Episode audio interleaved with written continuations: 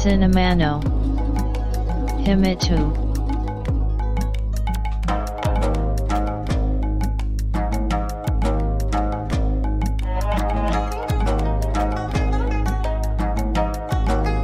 This broadcast is made by Cinema Podcaster Fuji Walker.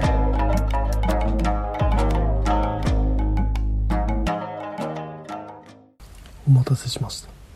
お待たせしすぎたかもしれません。シネマポッドキャスターの藤岡です。ポッドキャストシネマの秘密の第143回です。さてこのポッドキャストでは世界各国のニッチな映画について話すというのをコンセプトにしており各週木曜日に配信を行っております。映画について話すポッドキャストというのは数多くあるためあえてニッチな映画隙間産業的な作品に特化して差別化を図ろうとしています。しかしながら意外とこのニッチな作品を探すというのが難しくてサーバー代わりに利用させていただいているシーサーブログを見ていただけるとわかると思うんですが毎回配信分にはどの地域の作品かわかるようにその作品の制作された国に合わせてざっくりとラテンアメリカヨーロッパ旧共産圏といった具合にカテゴリー分けをしています。地域ごとに偏らないようインド東南アジアを取り上げると次はアフリカだとか。このポッドキャストでは取り上げる作品を選んでいるわけです。それでももちろん地域別の偏りは出てきてしまうわけですがそんな感じにいつものように次に取り上げる作品はどれがいいか探しておりましたところスカイハンガーという映画を見つけました。よくある量産型の B 級作品っぽいポスターアートで気球から女性が逆さずりとなり手には SOS と書かれたボードを持っているお話の概要としては操縦不能に陥った熱気球へ乗った人々の恐怖を描くというものでいわゆる航空パニックサスペンス。そしてこのスカイハンガーは配信レンタルリリースされており Amazon のレビューによれば5段階評価で1つ星となっております。このスカイハンガーは見てはダメなやつだ。時間を無駄するタイプの映画だと誰しも感じるわけですが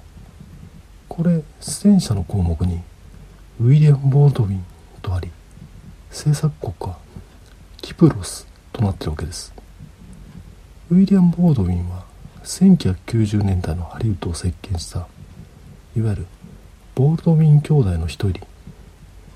兄であるアレック・ボールドウィンはトランプ大統領のモノマネや最近だと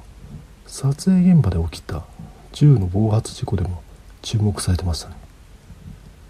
このウィリアム・ボードウィンは映画「フラットライナーズ」「バックドラフト」「スリー・オブ・ハーツ」と立て続けにヒット作品に恵まれるも当時のトップモデルであったシンディ・クロフォードと共演したアクション大作映画「フェアゲーム」がこけてしまい以降はテレビ作品を中心に活動。しばらく見ないと思ったら流れ流れてキプロス映画。いわゆるウィリアム・ボードリンが落ちぶれたのか。このポッドキャストにも取り上げましたが映画アラビアン・ロレンスなどの名優ピーター・オトゥールが最後に出演した作品がなぜかカザフスタンで作られた映画アンサッシャ・アリアとなっていたようにハリウッドの俳優を起用できるほどカザフスタン同様キプロス経済はイケイケドンドンといった具合に勢いがあるのか。そもそもがキプロスは地中海の一番東にある島国で北にトルコ東にシリアレバノン。南にエジプト。歴史的にはギリシャ人とトルコ人が暮らす島でしたが第一次世界大戦の最中にイギリスが植民地化。ギリシャとの併合を望むギリシャ系のキプロス人が運動を始めますが地中海における戦略的な要衝としてキプロスを見ていたイギリスはトルコ人を焚きつけ併合ではなく分離独立を施行させます。キプロスのバランスとしては8割がギリシャ人で残りはトルコ人。トルコ人の願い通り1960年にキプロスは独立するも併合を望むギリシャ人は1974年にクーデターを起こします。結果トルコ人の保護を名目にトルコが軍事侵攻。キプロスはギリシャ人の暮らす南部の地域をキプロス共和国。トルコ人の暮らす北部の地域をキプロストルコ共和国とする分断国家となるわけです。連邦制として再統合へ向けた取り組みはあるものの北部南部で実施された住民投票なので統合は否決される。南部のキプロス共和国は2004年に EU へと加盟。分断が長期化。固定化しているのがキプロス。これで経済がイケイケどんどんなる理由もわからないなと。この映画「スカイハンガー」にがぜ興味が湧いたわけで。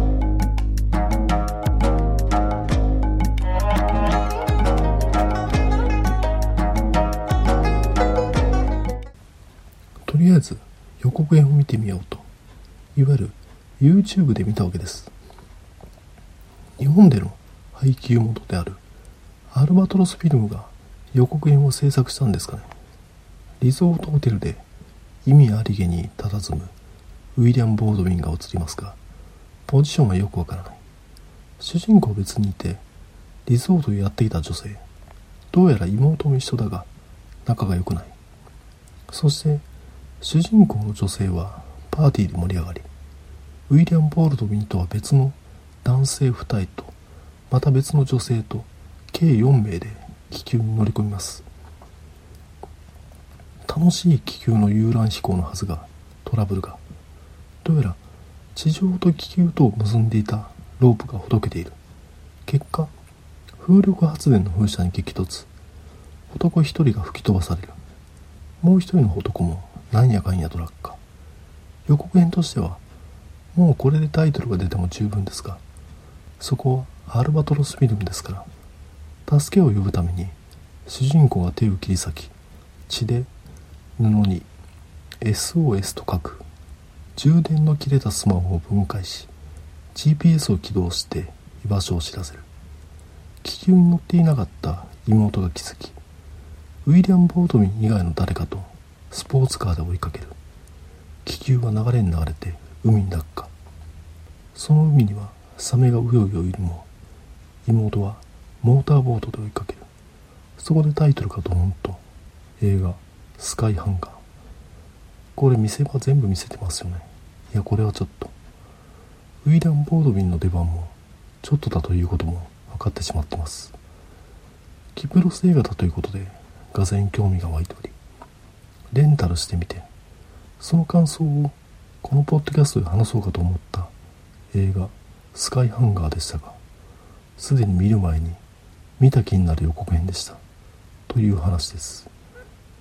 さあシネマの秘密。第143回始めます。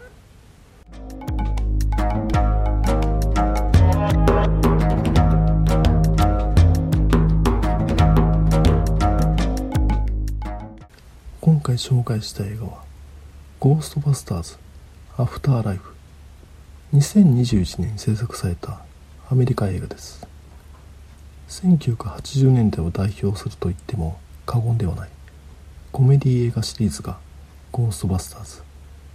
その待望の最新作が本作。基本的なポイントとして今も続くアメリカの人気コメディ番組であるサタデーナイトライブの制作者出演者であったビル・マーレダン・エイクロイドハロンド・ライムスが手掛けた作品。そのためいわゆる特殊効果当時の言い方だと SFX も見どころではあるものコメディアンたちによるジョークや掛け合いが魅力的な一作。これがよくわかるのが追加メンバーとしてゴーストバスターズに加わるウィンストンの影の薄さ。演じているのはアーニー・ハドソン。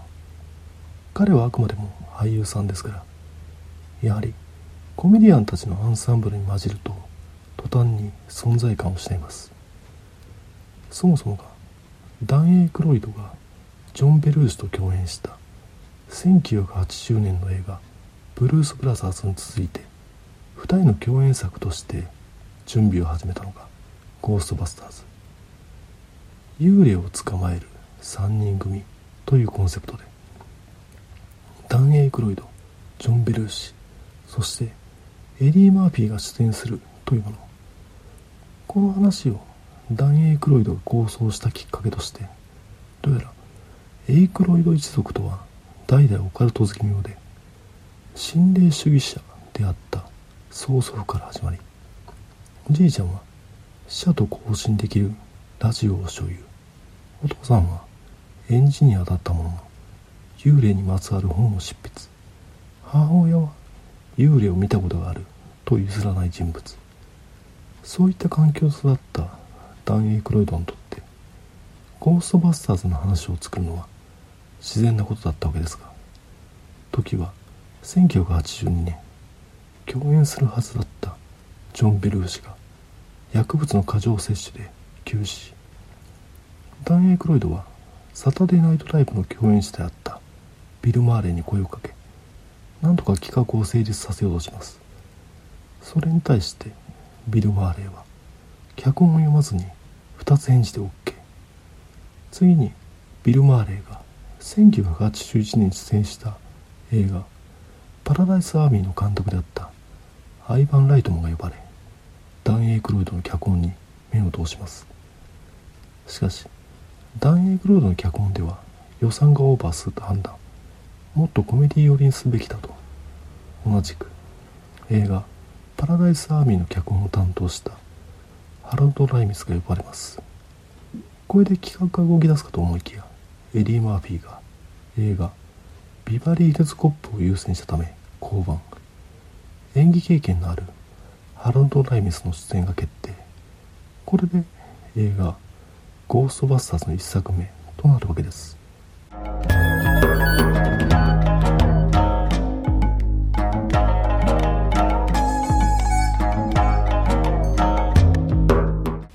ちなみにですが映画「ゴーストバスターズ」の本編中印象的なゴーストとして食欲の権家であるスライマーが登場しますがスライマーが現れる場所はレストランではなくホテルなんですね。これはホテルで亡くなったジョン・ベルーシをモデルにしたからとされています。ちなみについでですがこの映画「ゴーストバスターズ」の主題歌といえば誰もがサビを口ずさめるレイ・パーカー・ジュニアによる「ゴーストバスターズ」ですね。今回の劇中とある場面で「Who You Gonna Call」と歌詞を引用しておりちょっと笑ってしまったわけですが当初主題歌は80年代を代表するロックンロールバンドであるヒューイ・ルイスザ・ニュースに制作元であるコロンビア映画が依頼しておりましたがコメディアンが主演し幽霊退治を行うといった見るからに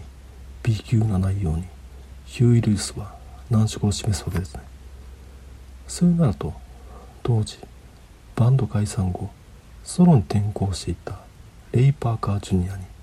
コロンビア映画は声をかけヒューイ・ルイスっぽい曲を依頼。結果歌詞こそゴーストバスターズについて歌っているもののメロディーや印象的なイントロなどはヒューイ・ルイスの楽曲「I Want a New Drug」とそっくりな曲を仕上げてくる事態後でトラブルに発展するのが目に見えていますがまあ言うても幽霊退治するコメディアンの映画ですからそこまで問題にならないだろうとそのまま採用。結果映画は大ヒット。主題歌も全米チャートで1位となるなど映画に合わせて大ヒットするわけですがヒューイ・ルイスは激怒。パクリかパクリではないのかといった点で争う。10年に及ぶ法廷闘争に発展。つまりは制作元であるコロンビア映画はもちろんレイ・パーカー・ジュニアもここまで映画「ゴーストバスターズ」がヒットするとは思ってもいなかったわけですね。いわゆるお話こそ幽霊退治を描いたものとなっていますが大学の研究室を追い出された主人公たちが研究の成果をビジネスに転用することを思いつく。実家を担保に銀行からお金を借りオフィスを構え事務員を雇いテレビコマーシャルを制作し宣伝する。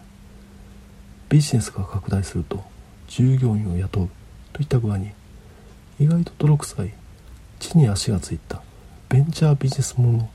フォーマットに沿って話が進みます。これは1970年代後半からアメリカのシリコンバレーで起きたベンチャーブームやレーガン政権下での自由主義的な経済政策を反映していて子供ももちろんゴースがいっぱい出ますから大満足ですし出演者はテレビの人気者。さらに内容的にも大人の干渉に耐えうる話となっていたわけですね。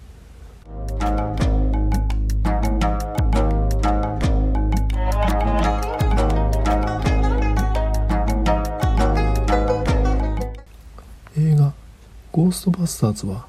制作元の予想を超えたヒットとなり結果すぐさまアニメ版が制作されシーズン7まで続く人気アニメとなります。ちなみに今回の作品でも登場するゴーストバスターズの乗り物であるエクト1後部座席が車外へ飛び出し銃座となりますがこれはこのアニメ版で登場したギミックなんだそうです。映画もヒット。アニメなどのフランチャイズも好評となれば続編の制作も決まるわけですね。ちなみにどれほどヒットしたのかよくわかる話としてレイ・パーカー・ジュニアの主題歌を当時ひょうきん族で人気を集めていた鶴ちゃんこと片岡鶴太郎が日本語でカバーしています。作詞をしたのは当時はおにゃんこクラブを手掛けていた秋元康。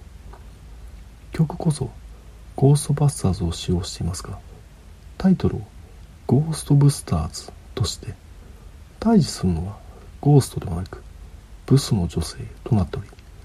ひたすら女性をブスと罵るひどい歌詞になっています。時代はバブル前夜。狂乱の時代は片岡鶴太郎が悪態をつくだけでもユーモアとされたわけです。そしてゴーストバスターズの話に戻すと1作目の公開から5年後1989年に映画「ゴーストバスターズ2」が公開されます。しかしそもそもが緩いノリが魅力であったゴーストバスターズ。出演者たちは売れっ子になってしまいそれぞれのスケジュールを合わせることも困難。当然ギャラのアップも要求します。さまざまなドタバタの中制作開始しますがすでに人気コンテンツですから公開日が決定されているという時間のない中仕上げます。しかしテストしたの結果反応が良くない。結果問い直すといった過程を経て緩いノリは失えていくわけです。映画「ゴーストバスターズ2」は公開されますが批評家たちは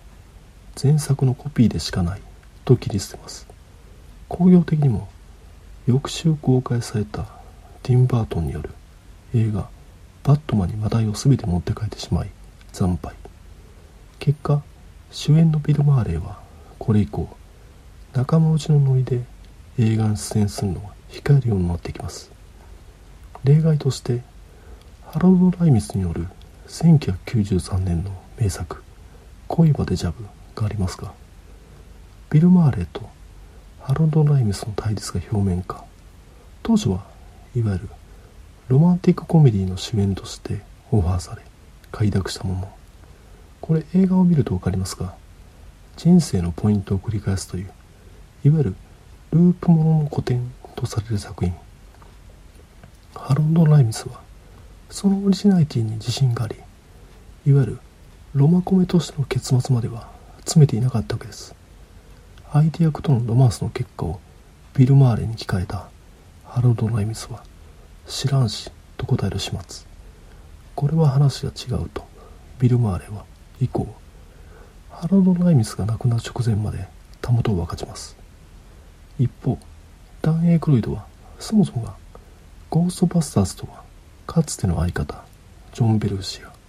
オカルト好きのエイクロイド一族といった具合に自身のパーソナリティに直結した話だったわけでさらなる続編の構想を企画します。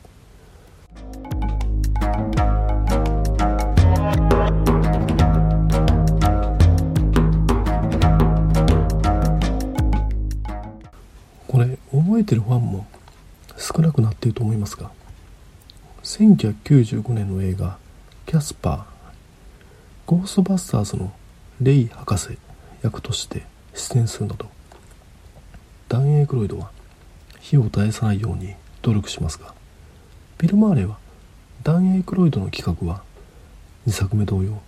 あくまで1作目のコピーでしかないと感じてしまい続編には興味を示しません。さらにはハロード・ライミスと仲違いですから。一時期はビル・マーレーの代わりとして新世代のゴーストバスターズのメンバーとしてベン・スティラーの加入も検討されます。2004年頃になると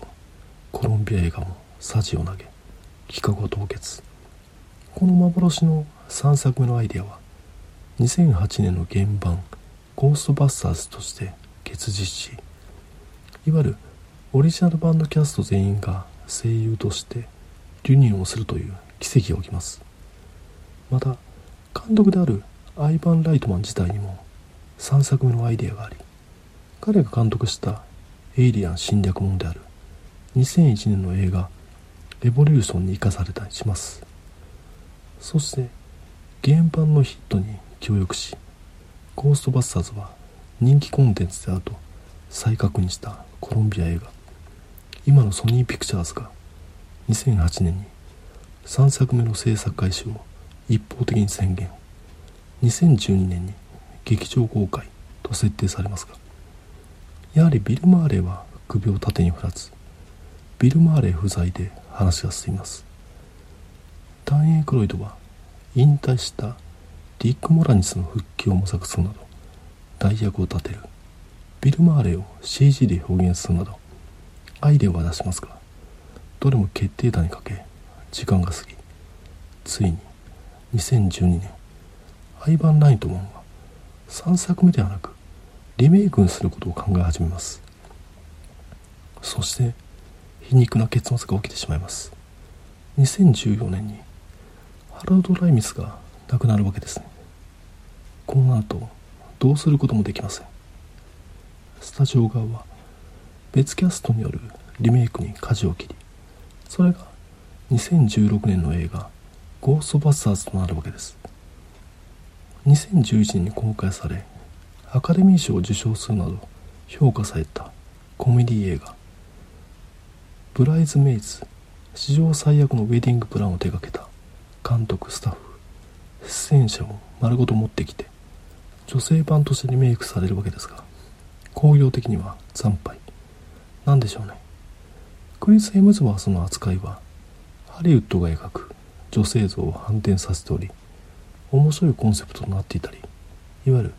プロトンパックなどのゴースト退治のアイテムもド派手に進化。アクションも見どころアップしていましたが惨敗。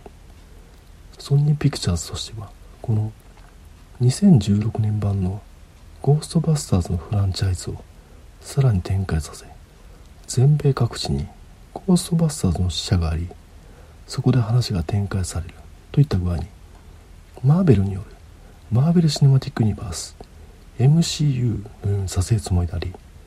ゴーストコープという子会社を設立。そのためリメイク版の惨敗は家内の板で急遽シリーズの立て直しを図ります。結果オリジナル版の30年後を描くといったアイデアをスタジオに提示したアイバン・ライトマンの息子でオスカー監督であるジェイソン・ライトマンの企画にソニーが乗るという時代となり本作「ゴーストバスターズ・アフターライフ」の制作がスタート。ジェイソン・ライトマンは2007年の映画「ジュノ」で注目を集めるなど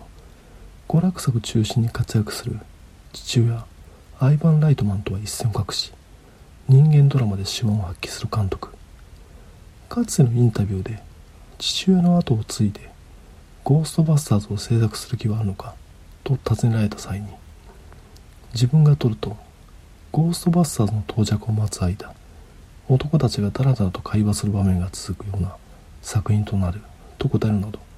その気はないと表明していたわけでいわゆる父親の築いた一大カルチャーゴーストバスターズが危機に瀕した時に助け舟を出した構図でもあります。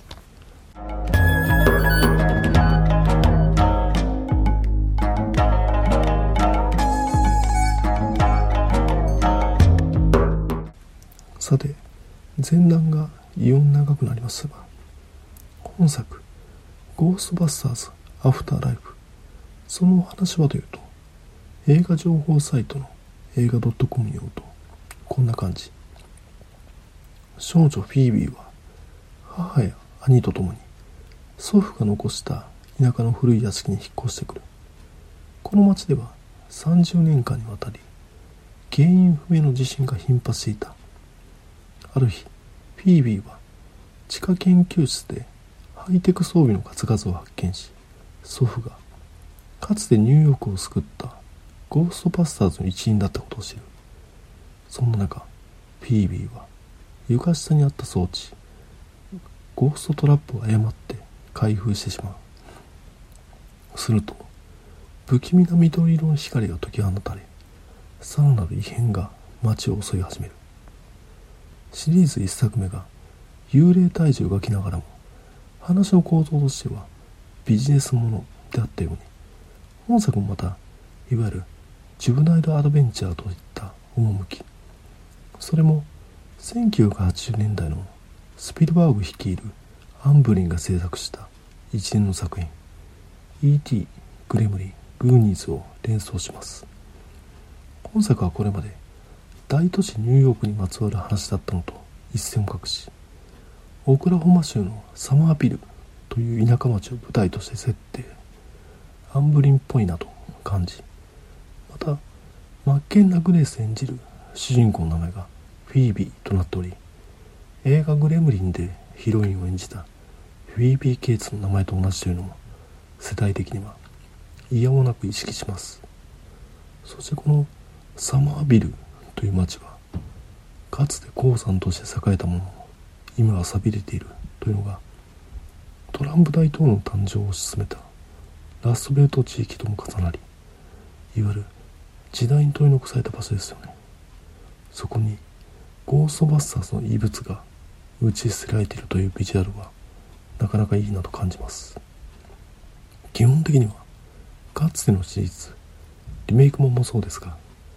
アメリカのコメディアンが集まってわちゃわちゃやるのが楽しい作品ですが楽しい映画にはなっていますが描かれる登場人物の状況はしてやすい深刻と。本作ではその深刻さをアントマンことポール・ラットが一人で背負い込みコメディ寄りにすべく奮闘しますがやはり複数のコメディアンと一人では雰囲気が全然違うわけでだいぶと毛色の違う映画となったのは確かです。少なくともこれシリーズ2作目の次にこの企画を出したところで通るとも思えずやはりストレートに映画化を行った2016年のリメイク版の失敗がなければ無理だったんだろうなと。あと打ち捨てられたといえばオリジナル版でちらりと語られていた全ての元凶イボシャンドアにまつわる話に本作がなっているのも非常に好感度が高い。イボシャンドアは建築家で破壊神ゴーザを蘇らせるためニューヨークの摩天楼に意図的にゴーストの集まるビルを建設したと一作目で語られますがジェイソン・ライトマンはそれを拾ってきます。また破壊神ゴーザを信望するゴーサ教徒なる者たちがいることも示唆されていましたので本作ではその設定が拡張され全米各地に広がっていたとされているわけです。これゴーストコープが制作するであろうフランチャイズの弾みとなるいい掘り下げに感じます。ゴースト大使一辺倒ではそれこそ失敗作とされた2作目と変わらなくなってしまうわけですから。そんなこんなで映画本編について話すより前段階の話がやたら長くなりましたが実際にファンは30年待ったわけですね。思い出しますよ。1989年当時購読していたコロコロコミックで2作目の公開に合わせた紹介記事が載っておりそれを食い入るように読んだ記憶だったり幼少期水鉄砲を買ってもらったんですがそれはかなり大型の水鉄砲で水の入ったバックパックを背中に背負い手に持った鉄砲から水を出すという仕組み。いわゆるゴースト退治に用いるプロトンパックに見立て脳内ゴーストバスターズに興じておりました。そんな思い出が蘇るようなノスタルジーあふれる内容でもありそれだけでもなく既存のシリーズと一線を画すジュブナイルもの親子の話になっているのが本作「ゴーストバスターズ・アフターライフ」おすすめです。